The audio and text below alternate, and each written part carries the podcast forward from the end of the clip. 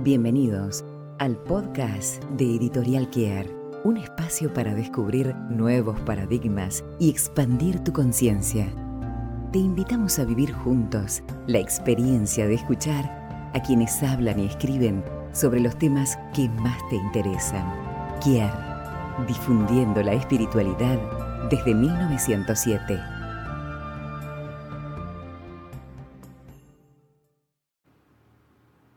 Hola a todos. Bueno, yo me llamo Ana Lía Ríos y soy astróloga. Es una profesión rara y muchas veces me, me, preguntan, ¿cómo fue que te decidiste a estudiar astrología y a ser astróloga? Yo siempre cuento una historia que tiene que ver con mi vida. Yo supongo que cada profesión tiene que ver con la vida que uno tuvo, las experiencias que, que cada uno tuvo, que pasó, sobre todo en la infancia. En mi caso en particular, yo nací en una ciudad que en esa época no estaba muy iluminada. Incluso muchas noches eh, eh, apagaban las luces, no sé si había cortes o, o qué era lo que sucedía en aquella época, pero lo que sí recuerdo es que yo me sentaba en el umbral de casa a mirar el cielo. Claro, era una niña muy imaginativa, entonces miraba el cielo, me imaginaba, todos los chicos tienen esas fantasías, supongo, pero me imaginaba eh, qué pasaba, cómo eran esos mundos, si algún día podría conocer qué pasaba en una de esas estrellas, si tenían dibujitos, imaginaba dibujitos, como hacía el hombre primitivo, formaba caballitos, triángulos, me imaginaba formas en el cielo esa imagen quedó para siempre en mi memoria.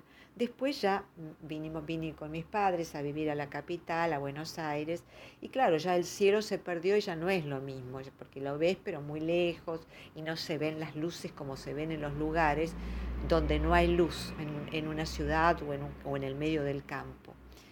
Bueno, esa imagen fue algo que me quedó siempre como algo, ay, pero qué lindo es el cielo y como algo que tenía que ver con un misterio. Después me hice una carrera y ya como que me, aquello había quedado como en mi infancia, no me acordaba de, para nada del cielo. Y un día alguien me dijo, lo que pasa es que la carta natal de una persona es el cielo de esa persona. Yo dije, ¿cómo cielo? ¿Qué tiene que ver una persona con un cielo?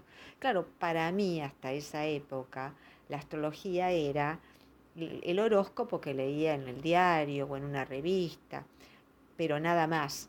Y de pronto eso me golpeó. Dije, yo quiero averiguar esto. ¿Cómo es que cada persona es el cielo? Cada carta natal es el cielo de una persona.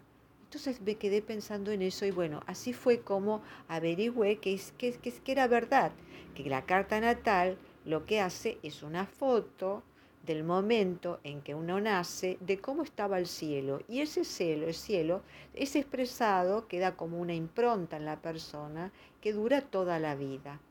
Bueno, eso me intrigó muchísimo. Entonces quise investigar más el tema y así fue como empecé a estudiar astrología. Y es verdad, cada persona tiene una carta natal y esa carta natal expresa un momento del cielo, un momento en que el universo estaba de una determinada forma y de una determinada manera. Una primera conclusión que fue fantástica para mí fue pensar que si cada uno de nosotros es un cielo, cada uno de nosotros es perfecto de alguna manera, porque los cielos son hermosos y son perfectos en sí mismos. No hay un cielo que uno diga qué feo este cielo. Hay cielos diferentes, hay cielos diferentes. Eso sí, supongan, supongamos un día que hay mucha actividad, que vieron esos días en que suena el teléfono y te llama una persona y tenés que hacer una cosa y otra y vas al centro y, y hay un millón de autos y decís, uy, que, y todo el mundo dice, hoy parece que es un día de locos, ¿dónde estará la luna? Y otros días que no, que todo es tranquilo esos cielos quedan impregnados en la persona y entonces esa persona es posible que tenga una vida muy activa y otra tendrá una vida más tranquila. Eso sí es cierto, o sea, cada cielo es diferente, tiene una cualidad diferente, tiene un tono diferente y una energía diferente. Todo lo que sucede en ese momento en que uno nace expresa algo que uno físicamente después lo expresa, o física o emocional o espiritualmente lo expresa, en cualquier nivel. Supónganse, yo digo fase lunar. Cada fase lunar representa un temperamento diferente. Les cuento dos ejemplos. El primero, alguien que nace en una luna nueva.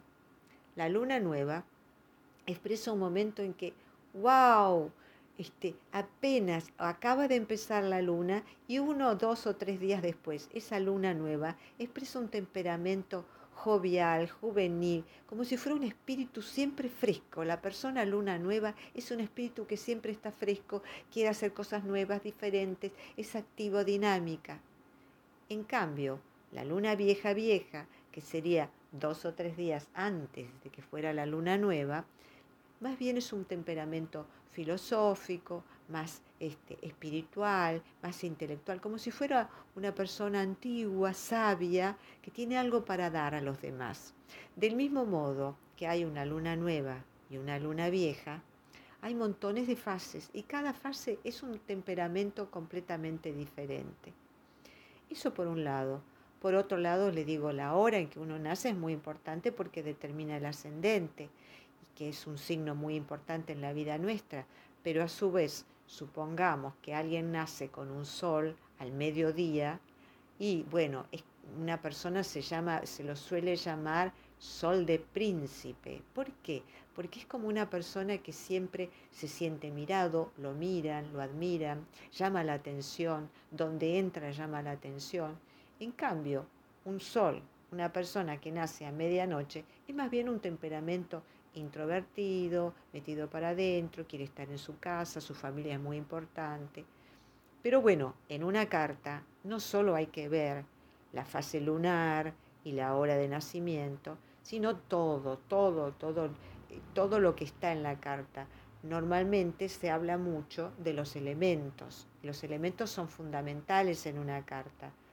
Los elementos, e, e, el elemento fuego, que está representado por el signo de Aries, Leo y Sagitario, las personas de fuego son como el fuego. ¿Vieron que el fuego chisporrotea, que uno mira un fuego y pa, pa, pa, llamitas que parecen que quieren ascender al cielo? La persona de fuego también es siempre inquieta, activa y como que quiere ascender, quiere conocer, este, es muy intuitiva, mira hacia el futuro. Después están los signos de aire, que son Géminis, Libra y Acuario. Las personas de aire son intelectuales, son personas curiosas que quieren conocer de todo, saben de todo, investigan, te preguntan, van, vienen, son espíritus inquietos. Y después están los signos que son de tierra, Tauro, Virgo y Capricornio. La tierra es concreta. Las personas de, tierra son las que te van a decir, decime Analia, en la carta natal, ¿se ve cuántos hijos voy a tener, si me voy a casar, cómo va a ser el hombre con el cual me voy a casar, eh, voy a tener este dinero, el dinero es muy importante para la tierra, voy a tener dinero, eh, cuánto, cómo, eh, de qué manera, en qué tengo que trabajar. Bueno, es concreta. Y después están los signos de agua, que son cáncer, escorpio y piscis, que son los emotivos, son sensibles, te va a preguntar, pero me voy a enamorar, podré pintar, puedo bailar, tengo buen talento artístico, este, e, estoy triste, bueno, estoy alegre, son muy sensibles, todo, ese es el mundo del agua, el mundo del agua es vivencial, vivencial. Bueno, este, los elementos son muy importantes en una carta. Siempre eh, eh, hay que tener en cuenta que la carta es una totalidad. O sea que si uno dice, bueno, una persona es de agua, no necesariamente porque sea de cáncer va a ser una persona donde prime el agua. Puede ser de cáncer y tener muchos planetas en tierra y de pronto sea una persona más con una energía de tierra que una energía de agua. En una carta, sin embargo, los ítems más importantes son el fuego, eh, perdón, el sol, la luna y el ascendente. Muchas veces la gente dice, hay como una creencia generalizada que, eh, eh, uno es el sol y la luna, pero a partir de una determinada edad uno es, representa mucho más el signo del ascendente. Y esto es relativo. En realidad en astrología todo es relativo porque hay que tener una mirada de conjunto de todo lo que pasa en la carta para poder entender cómo es la persona y qué es la, cuál es la energía que más va a expresar. En principio, se dice que la luna representa el pasado, una energía que uno ya conoce. Supónganse, si alguien tiene una luna en Libra, Podemos decir que todo lo que representa Libra, que tiene que ver con la relación con el otro, con la estética, con la armonía, eh, con la paz, con el equilibrio, con la justicia, todo eso es algo que sabe, que sabe muy bien, que nació sabiendo, pero que a veces justamente porque sabe eso, se va, eh, digamos, eh, actúa eso sobremanera, incluso cuando no es conveniente usar esa energía o expresar esa energía. Supónganse, si es un momento en que hay que hacer una discusión porque para defender un derecho de uno y una luna en Libra eh, va a dudar cuando es, este, no va a saber cómo, va a tratar de ver cómo, y por ahí hay momentos en que hay que expresar y autoafirmarse. Bueno, la luna tiene ese problema que no importa en qué signo esté, uno a veces la usa reiteradamente, incluso en situaciones donde no es conveniente hay como un exceso de, uso indiscriminado en cualquier situación. El sol, por el contrario, es una energía más equilibrada, hay como más conciencia de, la energía del sol. Eh, un sol en Libra, la persona sol en Libra, va a ser más equilibrada y no tan, digamos, como buscando el consenso de los demás, como lo haría una luna y un ascendente es algo que uno tiene que desarrollar. Se supone que es una energía que uno conoce menos eh, y que tiene que aprender a expresarla. Por eso muchas veces se dice, no, a partir de determinada edad se comienza a expresar más el ascendente porque es lo nuevo, es lo que uno no conoce. Y uno en principio tiene que tener, expresar las tres energías. Si usted tiene luna en Libra y después tiene un sol en Leo y después tiene un ascendente Acuario, todo eso tiene que ser expresado de alguna manera en determinados momentos y en determinadas circunstancias y hacer como, un, como una alquimia integradora de estos tres elementos. Pero les decía que no siempre si uno aprende eh, a expresar el ascendente eh, a determinada edad, porque muchas veces depende de qué signos sean el sol eh, y la luna. Si uno tiene un sol que es afín, por, supónganse por elemento, si uno tiene un ascendente acuario y una luna en Libra, lo que estaba diciendo recién, entonces los dos son signos de aire, entonces de alguna manera hay una afinidad. Y por ahí esa afinidad hace que el signo del ascendente se comience a desarrollar en más juventud que en otro, que, que si no hubiera afinidad. Siempre hay que ver la afinidad de elementos entre el Sol, el ascendente y la Luna. Bueno, estas son ideas muy generales respecto a cómo es una carta natal y qué es la astrología me gustaría eh, haberles, eh, eh, por lo menos expresado una idea de lo que es una carta natal y de qué significa este, el sol, la luna, el ascendente y las fases del sol y las fases de la luna, perdón, y, algo de la idea general de lo que es una carta natal. Ojalá pueda inspirarlos. Bueno, gracias por haberme escuchado. Chau, chau. Una producción de Editorial Kier.